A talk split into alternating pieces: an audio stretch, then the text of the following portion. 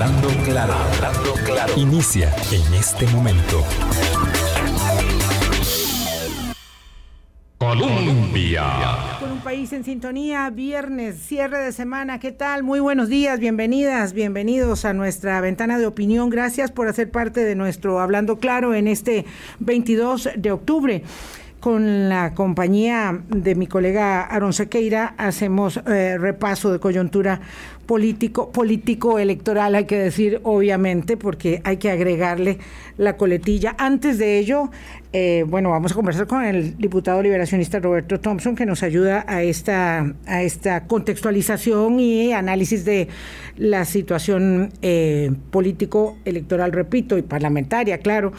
Eh, antes de eso, Aarón, te doy los buenos días y obligado, porque luego lo haremos ya en detalle con una conversación que vamos a realizar aquí en Hablando Claro, eh, al efecto mm, específicamente un, un voto de respaldo, de apoyo a la colega Rebeca Madrigal del periódico La Nación. Si nos pusiéramos a contar cuántas veces recibimos insultos y todos los días que nos dicen que nos está pagando uno y otro y, eh, y más allá, bueno, yo además no sé dónde tendría que guardar tanto dinero, ¿verdad? No sé qué con tanta plata, eh, pero bueno, es una constante de este momento que mm, decirle pagado a un periodista que tiene opinión, que tiene criterio o que ejerce simplemente su trabajo informativo donde no se emite opinión, es parte de, eh, del día a día y yo estoy segura que a usted también le han dicho más de una vez, don Aarón Sequeira, buenos días, gracias por estar aquí como todos los viernes. Buenos días Vilma y buenos días a todos los que nos escuchan hoy eh, viernes.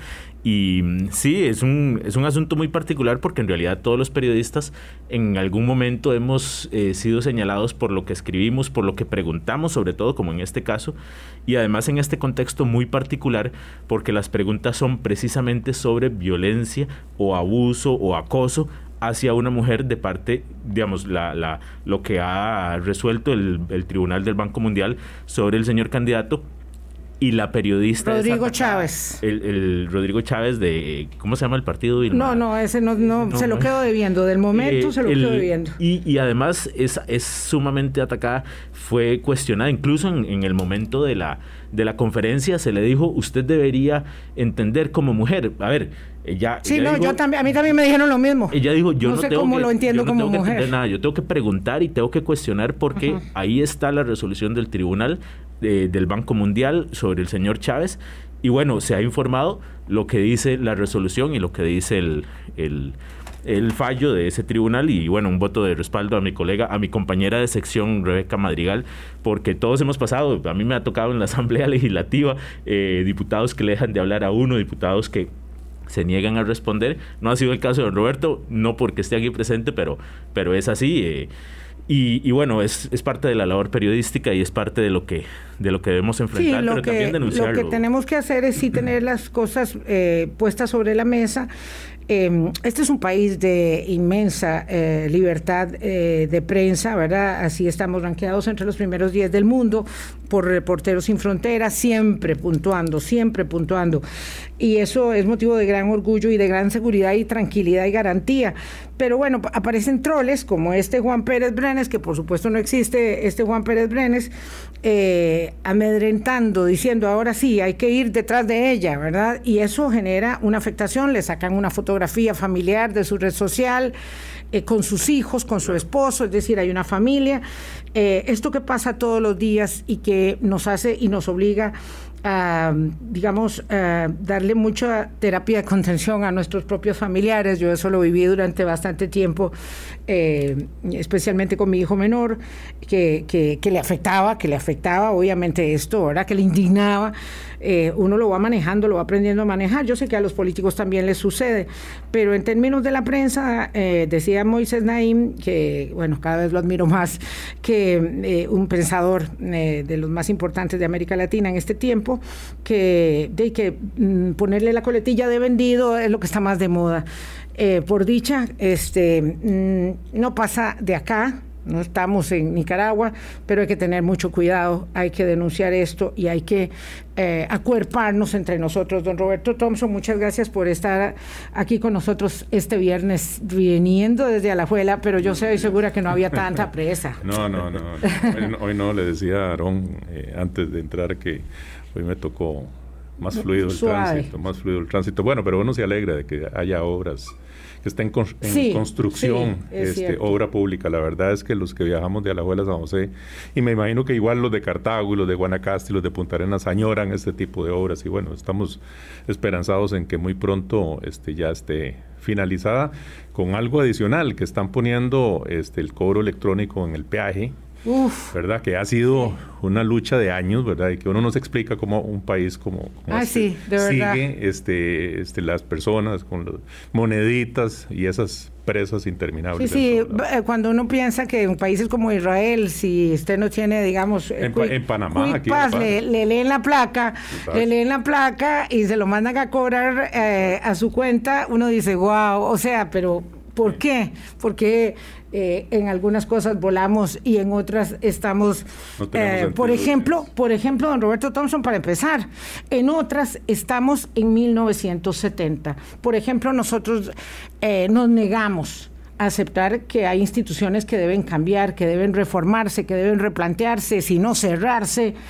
Y entonces los diputados que tienen, mm, no sé cuál es el encuadre, digamos, porque aquí sí se requiere una, un encuadre ideológico, entonces los diputados van a, después de que hablan y hablan de la necesidad de abrir el CNP, para que no sea esto eh, tigre suelto contra burro amarrado. Ayer en la Comisión de Ciencia y Tecnología solo sus compañeros votaron a favor de abrir el monopolio del CNP, de modo que cárceles, escuelas, hospitales tienen que seguir comprando eh, atados a CNP, no importa de qué calidad sean los productos, no importa cuánto cuesten, usted puede ir al mejor supermercado, ustedes saben cuáles son los mejores supermercados, y esos productos ahí al menudeo son menos costosos que, que, para una escuela comprarle al CNP y ayer dijeron no.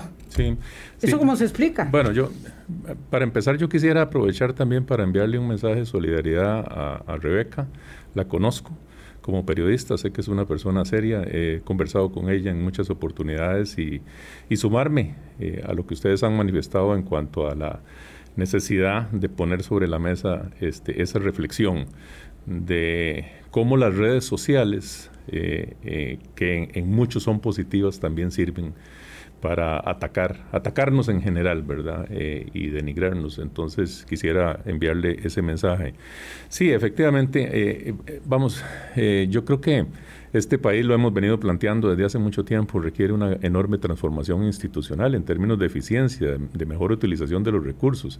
Eh, el problema no es solo que no tengamos recursos, el problema es cómo se utilizan esos recursos. Y la verdad es que este tema del CNP ha sido un tema discutido por muchísimos años. Este, obviamente eh, nosotros respaldamos a nuestros compañeros que han estado trabajando en, en la comisión. Pero bueno, hay compañeras y compañeros diputados de otras fracciones políticas que no piensan igual. Yo creo que aquí, eh, en la búsqueda del equilibrio entre seguir fortaleciendo el proceso este, con los productores nacionales, nadie está pensando en afectar a los productores nacionales, pero sí estamos pensando en términos de eficiencia y calidad. Y esa ha sido la discusión. Ahora la discusión pasa a plenario. Yo creo que la, la fracción este, tiene este tema como prioritario para el próximo lunes para determinar cuál va a ser su posición al respecto en el plenario legislativo. Eh, pero igual en términos generales, eh, hemos hablado... Pero no se aprobó el proyecto en comisión, de modo que... Hay, dos, dos dictámenes. explíqueme, don Aarón. puede pasar, como dice don Roberto, porque cuando un dictamen negativo es de mayoría y hay un dictamen afirmativo de minoría, entonces estaban obligados a emitir dos informes. Claro, claro. Eh, entonces, si el proyecto hubiera sido rechazado por unanimidad, se acabó, murió. pero sí tienen la posibilidad de que pase. Ahora, eh, cuando llegue al plenario esta discusión, si es que hay, la voluntad de ponerlo a debate en, el, en, una sesión del plenario, eh, primero se ve el informe de mayoría negativo Si se aprueba ese informe negativo, ya no hay nada que hacer. Ahí sí murió. Pero bueno, estamos hablando de plazo extendido, digamos, ya esto no es para, para, para pronto y considerando el entorno de la campaña electoral parece complicado. Eh, por cierto, todos los eh, temas son complicados. Todos los temas son sí, no, claro, eh, un minuto. vamos a ver, íbamos a hacer una ciudad honorífica íbamos a dar una ciudadanía honorífica y ahora hemos hecho un empaste, un, un, agravio, eh, eh, ¿verdad? Íbamos a hacerle un desagravio a Sergio Ramírez y terminamos haciendo exactamente lo contrario, porque una diputada compañera suya leyó, se, se compró un libro. ¿verdad? Para, para leer a Sergio Ramírez y seguramente un párrafo nada más, o se lo mandaron, y entonces ahora Sergio Ramírez, con una elegancia, ¿verdad? Con una elegancia, que tiene el caballero, dice que ha decidido exiliarse por este tiempo en España. O sea, se fue a la Feria del Libro en España, se fue a hacer una eh, Centroamérica Cuenta también y decide mejor quedarse allá porque ya, es que le hicimos un feo. No todos, pero, pero es suficiente para sentirse súper incómodo. Sí, sí, efectivamente. Pero además, este, vamos, esta, esta legislatura ha tenido aparte de complicaciones obviamente relacionadas con todo el tema de la pandemia y todo lo que la, situación que hemos tenido que vivir. Eh, este año, por ejemplo, eh, solo tres meses de todo el año han sido sesiones ordinarias. Este, de manera que ahora entramos en esta misma dinámica de lo, de lo complicado de los proyectos a otra vez eh, la próxima semana a sesiones extraordinarias donde el gobierno va a tomar la decisión acerca de los proyectos este o cualquier otro proyecto eh, dependerá de la voluntad del Poder Ejecutivo en medio del fin del, del gobierno, de los últimos meses de gobierno, de las prioridades que quiera darle el presidente Alvarado y obviamente de la campaña electoral que va a estar matizada por una serie de, de aspectos, porque básicamente el periodo de sesiones extraordinarias llegará casi hasta las elecciones. ¿verdad? Eh, incluye noviembre, diciembre y enero. Pero, don Roberto, estas ordinarias, estos tres meses, ustedes, a ver, ustedes, me refiero a los partidos de oposición, como bloque que tomaron el control del directorio, prometieron el oro y el moro con los proyectos de reactivación económica. Y casi que el proyecto que iba a ser por, por eh, antonomasia la reactivación económica, que requerirá su tiempo, porque es un mercado nuevo, que es el de cannabis medicinal, y terapéutico y cáñamo industrial y alimentario quedó frenado. Y era y era lo que lo que lo que la oposición iba a decir esto es reactivación y esto vamos a abrir un nuevo mercado y nuevos productos pero, y, hablábamos el viernes pasado con Aarón justamente y Saúl Buceta que era eh, digamos la carne del paquete de proyectos, de, la, de, los chayotes, eh, eh, del paquete de proyectos que, que, ustedes iban a mostrar eh, como una reivindicación de la reactivación. Bueno, y, lo hicimos, ¿verdad? lo que pasa es que, vamos, usted conoce la dinámica en las comisiones legislativas, ¿verdad? Y la posibilidad incluso de que en las propias comisiones este, un proyecto se digamos, se, se llene de emociones y, tenga toda esa, toda esa discusión. A pesar de que hicimos un esfuerzo, esta asamblea hizo un esfuerzo por mejorar este, y modificar el reglamento legislativo y que ahora los proyectos tienen plazo y entonces ya los diputadas y diputados no tenemos la posibilidad de dejarlos ahí eternamente en las comisiones, hay que dictaminarlos sí o sí. Sí, eso, eso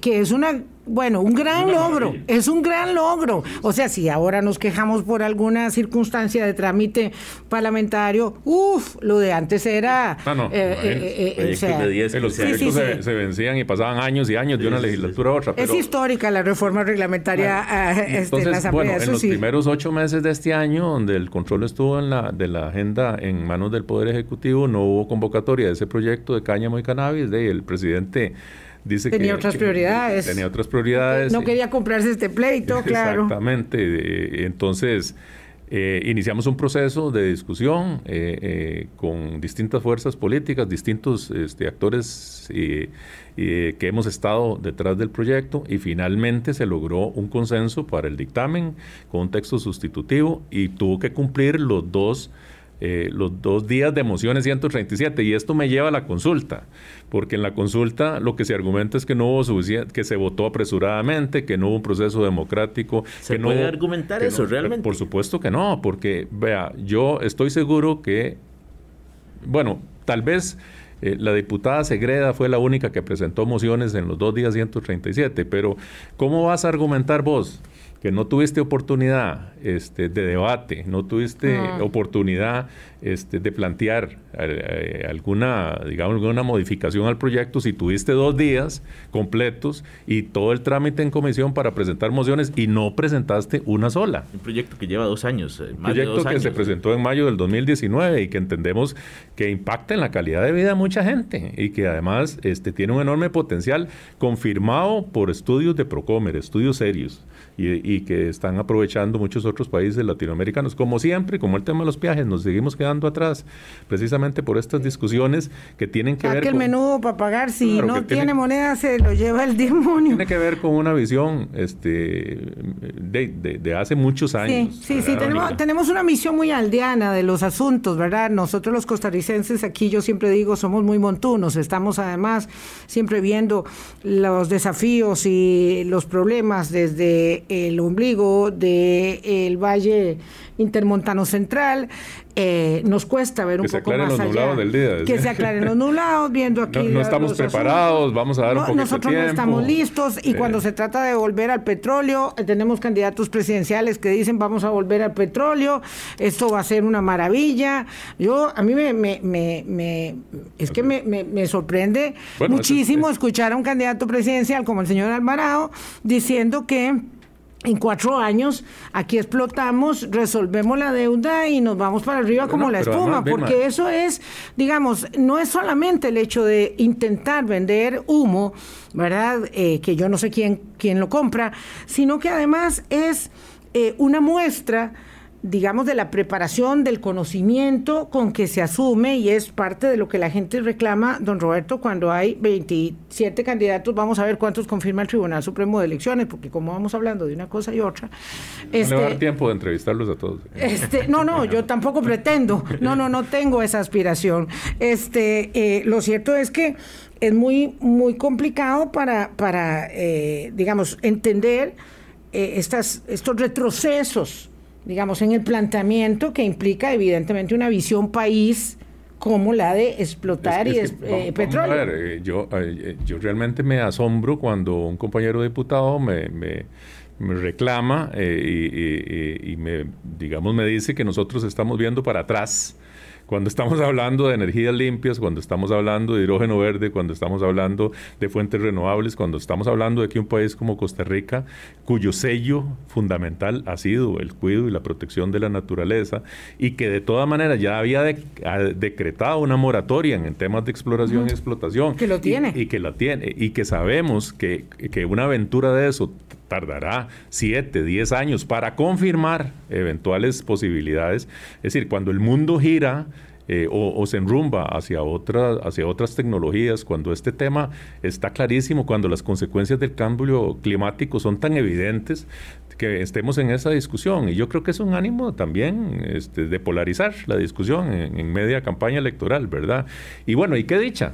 La verdad, porque así los que creemos en, estas tesis este, podemos defenderlas con, mayor vehemencia, porque realmente este, yo, yo, yo no sé, eh, esto sí me parece que es volver hacia atrás, volver a ver hacia el pasado, y, va de nuevo, este, hay gente que quiere seguir viendo el pasado con las soluciones del pasado y no queremos ver hacia el futuro ni enfrentar las cosas eh, con, con formas diferentes, como lo están haciendo países en el mundo y que nos están dejando atrás y ese es parte del problema. Vamos a hacer una pausa, la primera, 8.18. Volvemos sobre, eh, por favor, eh, don Aarón, sobre el tema del cannabis. Eh, es que el problema no es el cáñamo.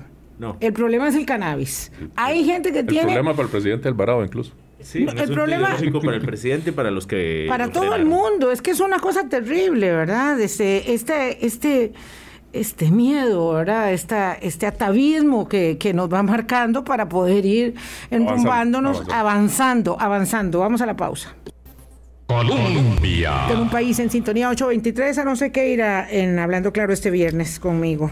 Bueno, don Roberto, y, y, el tema de cannabis, que retomando, retomando ese, ese proyecto, a ver, no es que sea un proyecto fallido, porque fue aprobado con amplia, Por amplia mayoría, claro. Y además... Eh, pues, a ver, podría tener un buen panorama para el segundo debate cuando regrese de la sala. Y no se ve que la consulta eh, la ponga en riesgo de alguna forma. Lo que va a hacer es atrasarla. Pero ahí yo tengo una consulta porque el presidente, durante todo el periodo de sesiones extraordinarias en que era el gobierno el que tenía el control de la agenda legislativa, no lo puso en, eh, a debate. Eso hizo que ustedes apenas recién quemaran o, que le, le, aprobaran las últimas etapas del trámite legislativo en, los, en las semanas pasadas y se, y se llegara a aprobar ahora. Pero hay una esperanza de que cuando la sala responda a esta consulta, ese proyecto vuelva a debate porque ya en, ese momento será el control de la agenda de parte del Ejecutivo. Y, y es un proyecto que, que promete mucho. Sí, eh, vamos, este, de nuevo, hay que, hay que explicarle, eh, digamos, a la gente, digamos que la agenda legislativa, de, de, nuevo, se divide en sesiones ordinarias y extraordinarias y durante los primeros ocho meses de, este año el gobierno se negó reiteradamente a hacer la convocatoria. ¿Por este, qué razones? Este proyecto fue dictaminado, este, eh, usted se acuerda, este proyecto fue dictaminado en, en noviembre del 2020. Es decir, pasamos casi un año para poder conocerlo en primer debate y pasamos porque, de, porque no hubo una voluntad de ahí, el, el, presidente de la República ha argumentado que no, no fue un mandato que recibió del pueblo, dijo en algún momento, ¿verdad? No, no, era su, no era su, digamos, no era su prioridad, a pesar de que no era su programa a pesar de, gobierno. Que, de que en, en, en, mayo del 2020, en su discurso presidencial ante la Asamblea Legislativa, él habló de, de, la, de la urgente necesidad como temas de reactivación del tema del cáñamo. Sin embargo, yo creo que él ha... Sí, pero no del cannabis. Sí, él, ha estado, digamos, bastante tímido para calificarlo. No, vamos a ver, hay eh, a lo interno del gabinete diferentes posturas sobre el tema. El ministro de Salud, se lo preguntamos el miércoles, eh, de nuevo, avalando el uso medicinal de cannabis porque es muy importante para el tratamiento de casos terminales y otros tratamientos, ¿verdad?, crónicos. pero además, eh, importante, pero el ministro de Seguridad en contra. Es decir, eh, también tiene que manejar esa, esas Estamos de acuerdo, pero además un poco contradictorio porque en el país ya existen registros sanitarios. Bueno, yo iba a traer este los que tenía, porque tengo varios y los saqué para traérselos hoy, que me los había traído el doctor Jorge Villalobos cuando estuvo aquí. Eh, científicamente eh, sustentando la posición a favor de cannabis medicinal eh, y, bueno, se me, se me, olvidó traer mis frasquitos, pero, pero, ahí, pero, pero esos son registrados, se, venden legalmente. Sí, me parece que la Nación sacó un, reportaje que hay alrededor de 60 productos eh, registrados, debidamente registrados por el Ministerio de Salud y que consumen las y los costarricenses. Entonces es un poco contradictorio que podamos consumirlos, pero que no podamos producirlos, ¿verdad? Sin darle la posibilidad a productores nacionales que aprovechen ese mercado. Que, y que además fue una discusión en la comisión, dos discusiones interesantes, ¿verdad? Una que tenía que ver con el tema de asegurar un porcentaje para los pequeños productores para poder democratizar más el cultivo y la producción. Quedó establecido en el proyecto en un 40%. Y la otra eh, discusión, este, la posibilidad de la industrialización en zona franca, ¿verdad? Que ha sido eh, evidentemente un régimen exitoso y que no deberíamos negarle la posibilidad a empresas de que se instalen ahí para la industrialización y exportación.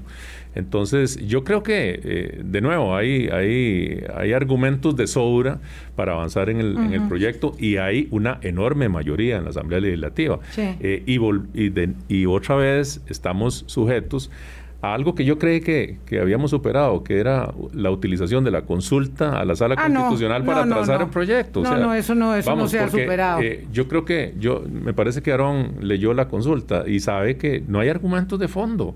Realmente no hay argumentos de fondo y los argumentos de forma tienen que ver con eso de este, la posibilidad de enmienda y la posibilidad de enmienda estuvo abierta durante dos años. Sí, muchísimo, muchísimo tiempo. Es que son los argumentos de forma los que realmente podrían sepultar un proyecto si se encontraran vicios reales, pero no parece por por el tiempo que se ha discutido, por todas las mociones que se tramitaron alrededor de este proyecto, entonces no no parece que realmente haya una argumentación que diga vamos a eh, aquí no hubo vicio. Sí, no fue un proceso democrático porque atenta contra el derecho de las minorías, dice un poco el, el, argumento ante la sala constitucional. Bueno, ahora lo que ocurre, eh, Vilma y Aarón, es que en este tema estamos sujetos a lo que va a decidir el gobierno. Para avanzar, eh, digamos. Este, ¿Por qué? Porque eh, al enviarse la consulta a la sala constitucional, que tiene un mes, para resolver, se entramos, mandó ayer. Entramos al proceso, sí. Entramos 22 de noviembre regresaría. Entramos al proceso de 21. El, perdón, el plazo eh, empieza a regir a partir de que ellos reciben el expediente completo. Ah, ok, no es el 22. Ese mecanismo para pero digamos que estamos hablando de, finales de noviembre, principios de diciembre, pero bueno, estamos en sesiones extraordinarias nuevamente y dependerá de la voluntad del gobierno de la República este, que podamos volverlo a conocer. Que ya de lo, que no tiene mucha. Que, pareciera no tener mucha, ¿verdad? Y, yo no sé si, si menos en este periodo electoral, aunque quiero decirle, es bastante contradictorio que la fracción del PAC haya, haya, ido, haya ido más allá y haya presentado incluso un proyecto para legalizar la marihuana recreativa. Es decir, estamos en este, en este caso no estamos hablando de eso, pero la fracción de gobierno presentó un proyecto para legalizar la marihuana recreativa. Está ahí en la corriente Que no es este, que no es este, no es para este, no enredar a nuestros oyentes. Es otro proyecto, pero lo, sí, lo que te quiero decir es que es contradictorio que el gobierno no nos permita avanzar en un proyecto que limita esa posibilidad y que la, y que la condiciona a que se hable de cannabis medicinal y terapéutico y cáñamo, por supuesto, eh, en, un, en, un, tema de... Después de la primera ronda electoral conversamos otra vez sobre ese asunto, don Roberto, porque yo creo que ya se va a haber establecido el tablero de otra manera completamente, ¿verdad? Sí, y nosotros, eh, este, este, este periodo va a ser interesante, este periodo de sesiones este, extraordinarias, porque está muy condicionado. Pero casi no va para nada. pero sí, pero está muy condicionado por la campaña electoral. Claro. Y, y vamos a ver cómo reacciona el gobierno en relación con eso, cuáles son los temas que el gobierno va a querer posicionar en medio de campaña electoral, porque vamos a llegar prácticamente a las elecciones con el periodo de sesiones extraordinarias. Bueno, y usted como diputado liberacionista, ayer precisamente, a ver, le tengo que reservar la fuente, pero hablé con un diputado porque yo quería saber qué va a pasar a partir del primero de noviembre con la agenda del FMI. Y me dice este diputado, que todo dependerá de qué digan los candidatos y en particular un candidato, que es el de Liberación Nacional, porque Liberación Nacional es la que tiene mayor peso relativo en, las fracciones del, del plenario. La minoría más grande. Que son 17 diputados. Entonces me decía, bueno, es que dependerá eh, de, de todo lo electoral, lo que el gobierno pueda hacer en estas sesiones y sobre todo con la agenda del FMI, porque podría como, como tiene la potestad constitucional de limpiar toda la agenda y decir solo se ven los proyectos, los seis proyectos de la agenda del FMI, pero dependerá de lo que quiera el candidato de Liberación Nacional, en particular por el peso relativo que tiene. Lo que diga este, este señor incidirá de alguna forma, usted lo sabe, en la, en la fracción legislativa de la que usted forma de parte. De una forma muy fuerte. De una forma muy fuerte. Eh, vamos ¿Qué dice usted, don Roberto? Bueno, yo, yo lo que creo es que hay un, tema que, que, la Asamblea tiene que terminar de resolver, que es el proyecto de empleo público.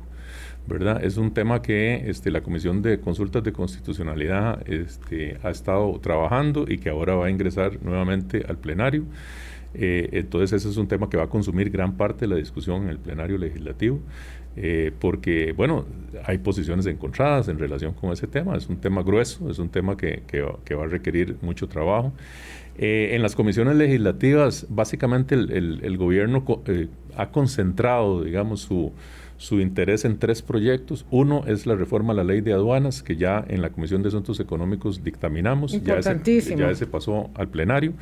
Este, y ese fue, debo reconocerlo, un trabajo importante de la Comisión en mesas eh, que se hicieron con los distintos sectores, porque es la tercera versión eh, que recibimos nosotros de parte del gobierno y fue muy complicado por, de, porque tocaba distintos intereses. Bueno, ya ese está en plenario, entonces yo me imagino que ese es un proyecto, digamos que en medio todo es el más sencillo de llevar porque no tiene ninguna carga impositiva, eh, que es uno de los grandes temas que está de por medio.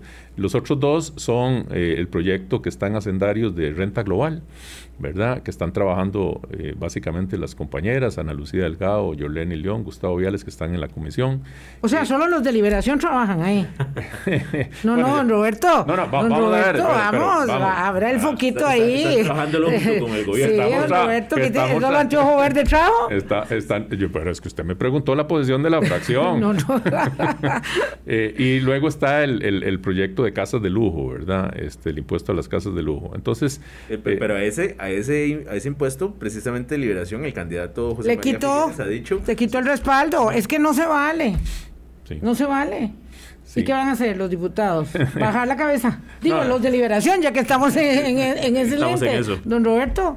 Yo, eh, digamos, para salirme yo del enredo, yo diría, es que yo no estoy en esas comisiones.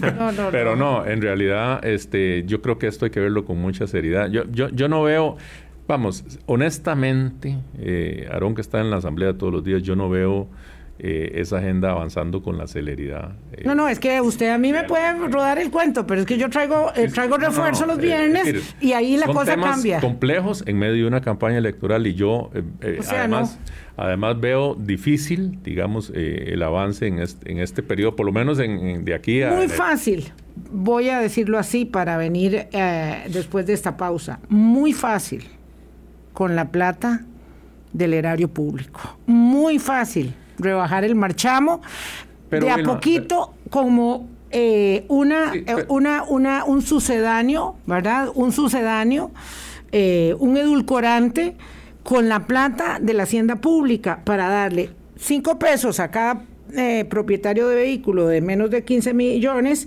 y generarle un hueco a las finanzas públicas, pero, pero, déjeme, déjeme, decirle en, en, defensa de nuestra fracción este, y del trabajo que hemos realizado. Este, nosotros este, eh, pusimos los votos para aprobar la reforma fiscal, este, la ley de fortalecimiento de las finanzas públicas, hicimos un esfuerzo. Claro, es incongruente lo que hacen ahora, totalmente. No, pero además hemos trabajado, y de nuevo, los, sobre todo los compañeros que han estado en la Comisión de Asuntos Hacendarios en materia de presupuesto. Usted lo sabe, en materia de recorte presupuestario, pero además hemos puesto nuestros votos para el canje de deuda cara por deuda, deuda Algunos votos, porque dos empréstitos del BID no los aprobó Liberación Nacional no los aprobó y perdimos posibilidad de canje de deuda cara por, deuda barata. Por errores de gobierno, por errores de manejo oh, en, su oh, momento. Oh, porque no me da la gana. No, en plena pandemia, dos empréstitos del votos, Vea, pusimos los votos para aprobar el, el crédito del Fondo Monetario Internacional. Es decir, este, si algo ha sido en esto, la fracción de Liberación Nacional ha sido responsable. Varón, tengo que ir a pausa, pero diga. Muy rápido, porque no me quiero quedar eso. ayer lo decía un diputado bueno, y en todos estos días que han estado con la discusión de Marchamo, es que el gobierno ya ahora pues, tiene mejores números, tiene más plata, tiene ahorros, tiene superávits.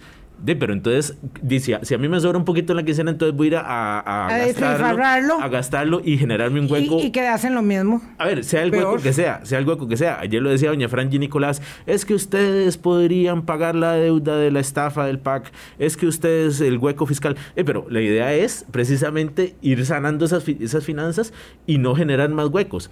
Y eh, el año pasado, de hecho, se tuvo que, cuando se abrió el hueco, se tuvo que agarrar de plata de otro proyecto que iba a generar un poco más de sanidad. Entonces, digamos, yo, y, haciendo eco de un editorial que salió en La Nación en estos días, criticando esa medida, porque al final es una medida populista. populista electoral. Es un menudito, digamos. Es un menudo. en, el bolsillo de la gente, porque no se puede bajar de tajo el marchamo, el derecho de circulación, porque ustedes lo saben. Y además todos los partidos que aspiran a ser gobierno se están tirando, por lo menos están eh, golpeando el meñique en la, en, la, en la cama, porque si asumen el gobierno les va a tocar cargar con ese hueco.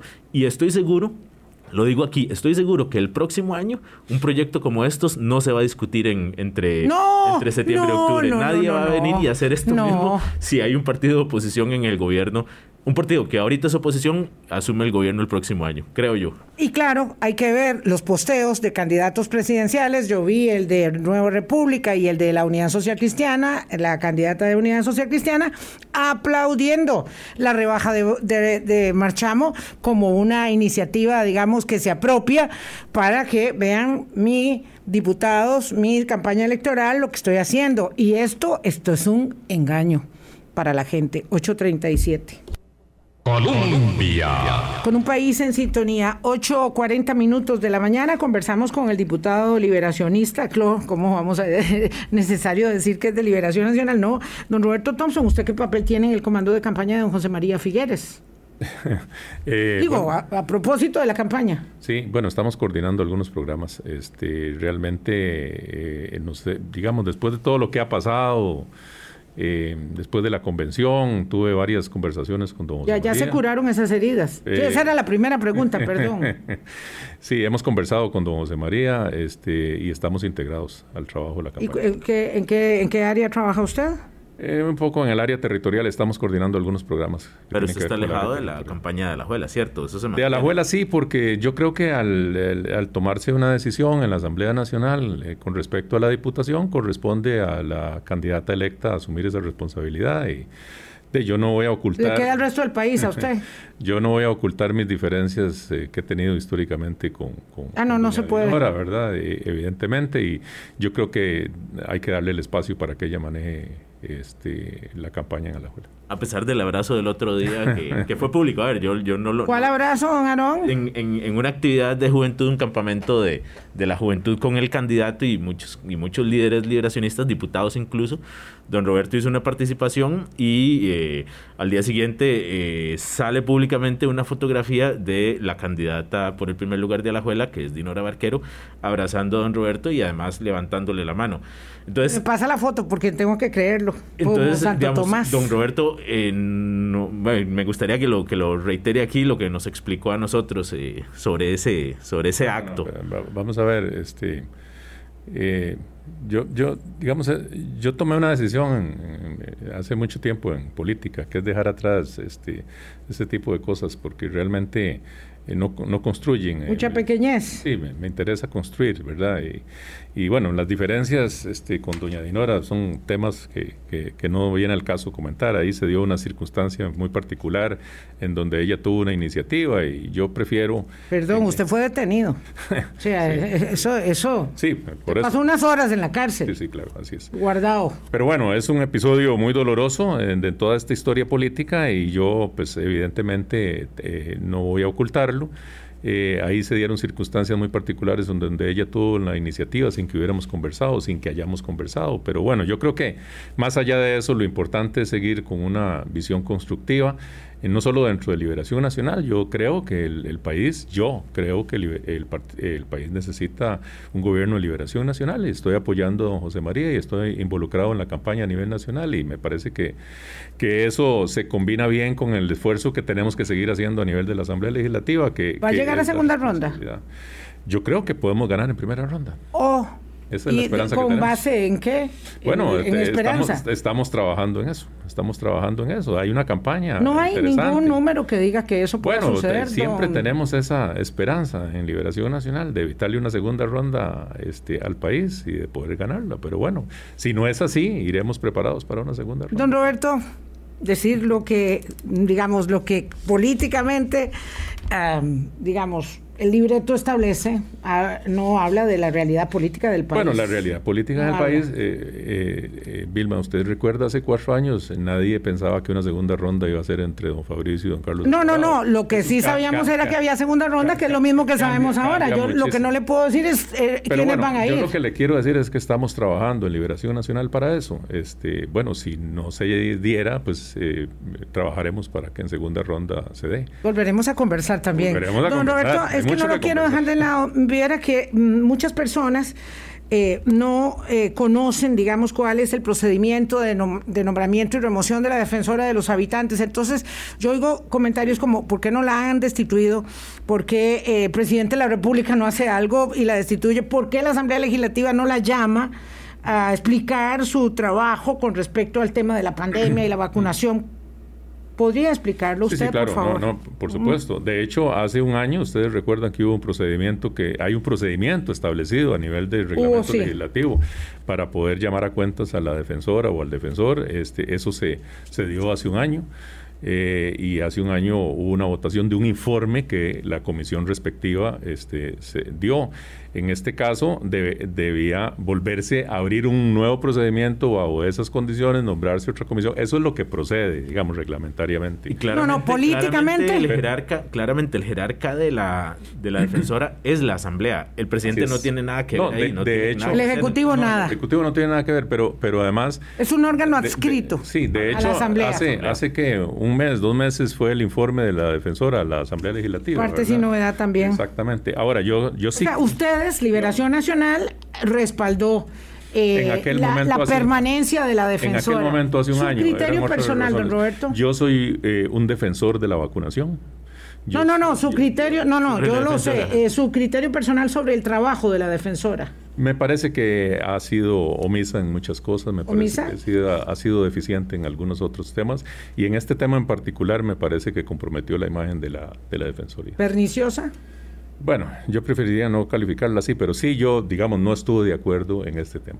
Y necesito, porque también me lo solicitan, una opinión sobre el acuerdo de Escazú. Es un acuerdo internacional firmado aquí, en San José, en, en Escazú concretamente que ha avalado una gran cantidad de países y sobre el que se posó una sombra eh, en el país, de, en el Congreso, perdón, desgraciadamente no se avaló. A mí me da vergüenza que el acuerdo de Escazú no se haya aprobado. Sí, bueno, yo, yo en su momento este, me manifesté a favor del, del, acuerdo, eh, lo hice público, eso no tienen por qué negarlo. Yo he sido una persona que ha defendido básicamente que Liberación Nacional tiene que abordar esos temas, sobre todo eh, de los temas ambientales, porque ha sido una bandera de Liberación Nacional. Eh, el acuerdo quedó por ahí, no, no ha sido una prioridad en la Asamblea Legislativa, tampoco para el gobierno, ¿verdad? En estos últimos meses, porque hemos estado concentrados en ese tema. Y es un tema que veremos. Si el presidente de la República lo convoca, eh, la fracción tendrá que tomar una decisión en estos días. ¿Su fracción mayoritariamente? La fracción mayoritariamente. Digo, mayoritariamente está, divididísima. Está dividida. Completamente. Así es, exactamente.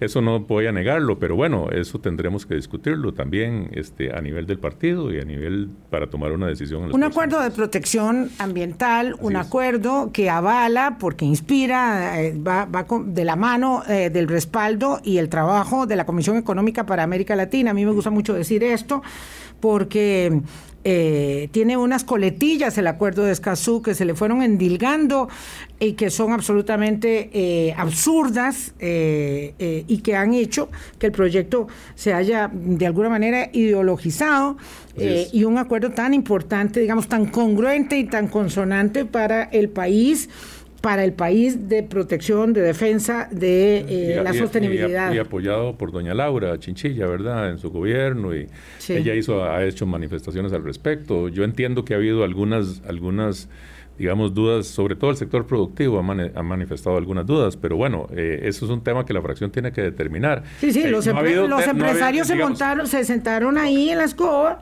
y entonces, este...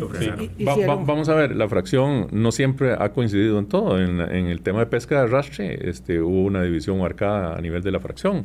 Eh, pues casi en todo, están divididos. Bueno, digamos, cuando se trata de rebajar el marchamo están muy contentos, pero, pero porque, porque son oposición. Si fueran gobierno, pues estarían absolutamente haciendo lo que hace ahora el PAC. Incluso exploración y explotación petrolera también. Incluso hay, algunas dudas, sin embargo, la fracción eh, finalmente tomó una decisión. Eso es algo muy bueno que, ha pasado esta semana, que, el, que hubo una propuesta ya de, de, texto que, que, que cuando lo devolvieron a comisión auguraba que no iba, a ver, además de que lo devolvieron sin plazo, entonces se auguraba que no iba a ser un camino fácil para ese proyecto que prohíbe o que declara a Costa Rica libre de exploración y explotación de petróleo. Y deroga la ley de hidrocarburos. La, ley de hidrocarburos también. Eh, y me parece a mí que ese es un tema fundamental. Y, bueno, yo creo que este será un tema de convocatoria del Poder Ejecutivo. Porque ¿Qué fue lo que pasó con ese proyecto esta semana, don Roberto? Eh, el proyecto, este, bueno, en la Comisión de Ambiente este, eh, vamos a ver, el proyecto viene desde el gobierno anterior, ¿verdad? Este, el, el proyecto tenía una serie de, digamos, de ruidos, básicamente en relación con, el tema de Recope, eh, que, generó, que generó muchas dudas. Eh, entonces se planteó una moción para, en realidad dos mociones, una moción para devolverlo con plazo a la comisión, pero esa moción requería de 38 votos y lamentablemente de no los tenemos. Eh, y la otra, eh, que finalmente fue la que se aprobó, era devolver el proyecto eh, sin plazo. Sin embargo, hubo un acuerdo, la fracción de Liberación Nacional hizo una propuesta de un texto sustitutivo, lo hicimos público, lo negociamos, lo conversamos con otras fracciones políticas y se aprobó ese texto sustitutivo, de manera que ahora el proyecto pasa nuevamente al plenario, esperemos que se le dé una prioridad en el plenario y podamos discutirlo. Yo creo que es recope, pero mete a Alice, ¿cierto? Eh, Alice se establece un artículo en donde se le da a Alice la posibilidad de participar en el mercado de, combustibles este, a base de fuentes renovables. Qué paste. Perdón por la calificación 850. Vamos a pausa, venimos a cierre. Colombia. Nos tenemos que despedir, don Aarón Sequeira. No sé si hay alguna cosa que se le quede en el tintero con don Roberto Thompson para que se despida. No, no, bueno, y vamos a ver, nos, quedan seis salarios, bueno, les quedan a ustedes seis salarios, muchos, muchos diputados ya están pensando, ya están pensando en, qué va a pasar después del primero de mayo. En ahorrar los seis. Exacto, en, ahorrar mucho. En, ir pagando deudas y todo, y bueno, vamos a ver qué, qué, pasa, qué se aprueba, qué se logra aprobar de aquí, qué va a pasar con empleo y luego viene una resaca que a algunos les da horrible. algunos, algunos les cuesta superarlo, ¿cierto? Bueno, yo, yo, yo creo que de nuevo, esta, esta, ahora entramos a dos periodos interesantes, un periodo de sesiones extraordinarias donde en media campaña electoral el gobierno va a, tomar la decisión respecto a, cuál es la agenda que, quiere que veamos y la última, los últimos tres meses que serán muy de, de empujar los proyectos que, que, nos interesa dejar ya finalmente aprobados. Eh, entonces va a ser interesante analizar esta, esta coyuntura. Nosotros vamos a seguir trabajando, este, de, eso es lo que corresponde. Eh, tenemos muchísimos proyectos de ley, la verdad. Eh, como decíamos, la reforma reglamentaria ha permitido que salgan de las comisiones. En el plenario legislativo tenemos que hacer un gran esfuerzo de consenso. obviamente la campaña electoral va a polarizar posiciones, pero bueno, eso es la, parte de, nuestra democracia y seguiremos trabajando en yo, yo sigo viendo el Congreso como un órgano, ¿verdad? Este, pues obviamente como el tinglado de la, de la, de la democracia y con una, eso hay que, hay que señalarlo, es así, esa es la naturaleza del Congreso, eh, pero es muy particular, es muy, muy bipolar, ¿verdad? Hace, hace avances muy importantes, muy significativos en política pública y de pronto, ¿verdad? Este, y de pronto uno se queda con un sinsabor terrible, con algunas de las eh, aprobaciones que van en curso, de las discusiones. Eh, como falta, falta fondo también, por supuesto, pero bueno, ya, y eso es, ese es, ese es el reflejo, el espejo de la sociedad. Esos son los congresistas que escogimos eh, y vamos a escoger y con gran dificultad. Don Roberto, muchas gracias. Feliz fin de semana. Muchas gracias, Vilma y Aarón. Ha sido siempre un, placer estar por acá. Gracias, Aarón. Chao. Nos vemos. Hasta el lunes. Cuídense mucho. Chao. Hablando claro, hablando claro.